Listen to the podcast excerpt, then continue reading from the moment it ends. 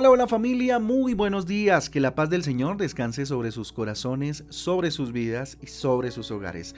Con ustedes su pastor y servidor Fabián Giraldo de la Iglesia Cristiana Jesucristo Transforma. Sean bienvenidos a este tiempo de transformación, de renovación, de confrontación, de confirmación en su fe a través de la palabra de Dios, la palabra maravillosa del Señor. Hoy en Apocalipsis capítulo 7 se va poniendo esto aún más bueno en este el libro maravilloso y arrancamos en el Antiguo Testamento en un libro extraordinario, Nehemías capítulo 1, el cual invito a que lo profundice, a que se lo disfrute. Nehemías capítulo 1 extraordinario, arranca una historia espectacular. Recuerden que nuestra guía devocional Transforma trae títulos y versículos que nos ayudan pues a tener, digamos, una idea acerca de las lecturas para el día de hoy día especial, un día donde vamos a ver la gloria de Dios muy seguramente. No sé qué tengas hoy, pero sé tengo la certeza de que Dios te respaldará, te ayudará, sea lo que tengas que enfrentar. Hombres ordinarios con vidas extraordinarias. Título para hoy. Hombres ordinarios con vidas extraordinarias. Para eso les invito a que vayamos a Mateo capítulo 4, versículos del 18 al 20. Mateo 4, del 18 al 20 dice lo siguiente, andando Jesús junto al mar de Galilea vio a dos hermanos, Simón llamado Pedro y Andrés su hermano, que echaban la red en el mar, porque eran pescadores. Y les dijo, venid en pos de mí y os haré pescadores de hombres. Ellos entonces, dejando eh, al instante las redes, le siguieron. Tremendo, ¿no? Mateo capítulo 4 del 18 al 20. Les invito entonces a que vayamos a Hechos capítulo 4 versículo 13. ¿Qué pasó con estos dos discípulos? ¿Qué sucedió tiempo después? Entonces, viendo el denuedo de Pedro y de Juan, y sabiendo que eran hombres sin letras y del vulgo, se maravillaban y le reconocían que habían estado con Jesús. Hechos capítulo 4, versículo 13, ahí vemos eh, el antes y el después de dos de los discípulos eh, importantes de Jesús, Pedro, ¿cierto? Y Juan, ¿sí? Entonces, mire, el Señor Jesucristo tenía en mente llevar a cabo el plan que su padre pues le había encomendado, ¿sí? El cual consistía en la salvación de la humanidad, nada más y nada menos. ¿Por medio de qué? De un sacrificio y de sacrificio en la cruz. Pero como sabía que esta salvación solo podía ser posible mediante la fe en Él y, en su obra redentora, ¿sí? o sea, en, Él mismo, en Jesucristo, y que para ello sería necesario entonces compartir eh, el mensaje del Evangelio, Quiso pues contar entonces con personas comunes, con personas común y corriente, como decimos nosotros, comunes y corrientes, para que por medio de ellos, pues su obra salvadora pudiera eh, traspasar eh, eh, fronteras y traspasar inclusive épocas, traspasar en el tiempo. Es por eso que cuando caminaba junto al mar de Galilea, les habló, digamos, de alguna manera, o les hace más bien un llamado particular a unos simples pescadores. ¿Y cuál fue ese llamado? Dice, venid en pos de mí y os haré pescadores de hombres. Eso fue lo que les dijo.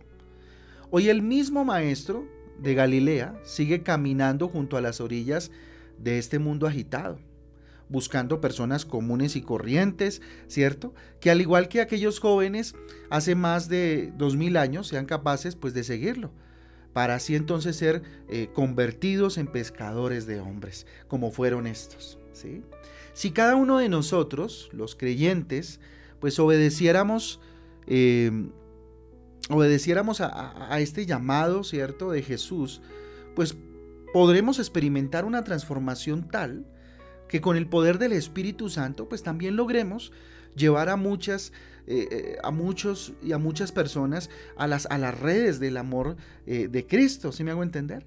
Así como los primeros discípulos no dudaron en seguir a Cristo, y pues el resultado fue que a, pesar de tener vidas ordinarias, de ser personas comunes y corrientes, comunes y corrientes, perdónenme, pues terminaron experimentando, terminaron viviendo vidas extraordinarias, espectaculares que marcaron la historia ¿cierto? Y a partir de Cristo partieron la historia en dos. ¿cierto? A tal punto que las personas importantes y de poder de su época, pues se maravillaban y reconocían que habían estado precisamente con Jesús, con el famoso Jesús de Nazaret. Entonces, que hoy nuestro anhelo familia, pues sea seguir a Jesús y más allá de seguirlo, convertirnos en pescadores de hombres.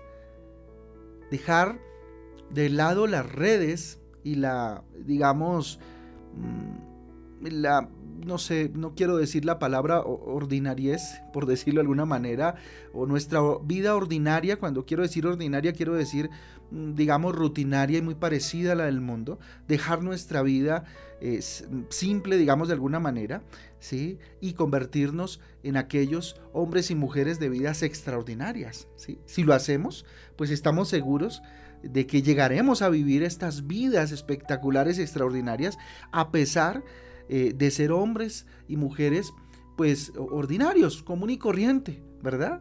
Entonces, recordemos que ser pescadores de hombres se trata de eh, continuar con el plan de salvación de Dios, ¿sí?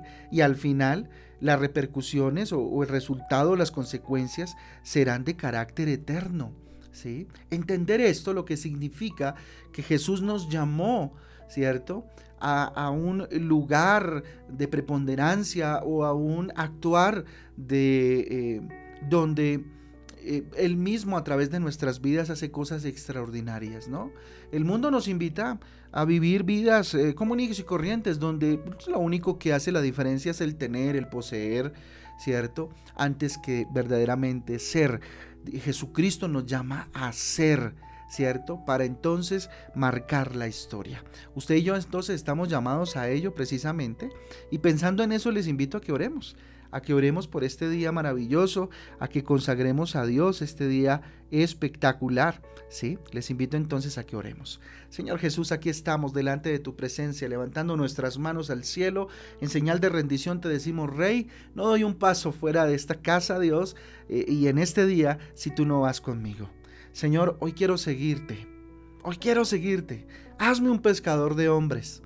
Como tú, con, tu amor, bendito Dios, y con el poder del Espíritu Santo, Dios, Señor, llévame a ser un pescador de hombres, bendito Dios. Que cuando hable lo haga de tal manera que los demás puedan ver en mí, bendito Dios, el reflejo tuyo, Señor las personas puedan llegar a conocerte, puedan llegar a rendir sus vidas delante de ti y tener una transformación, Dios.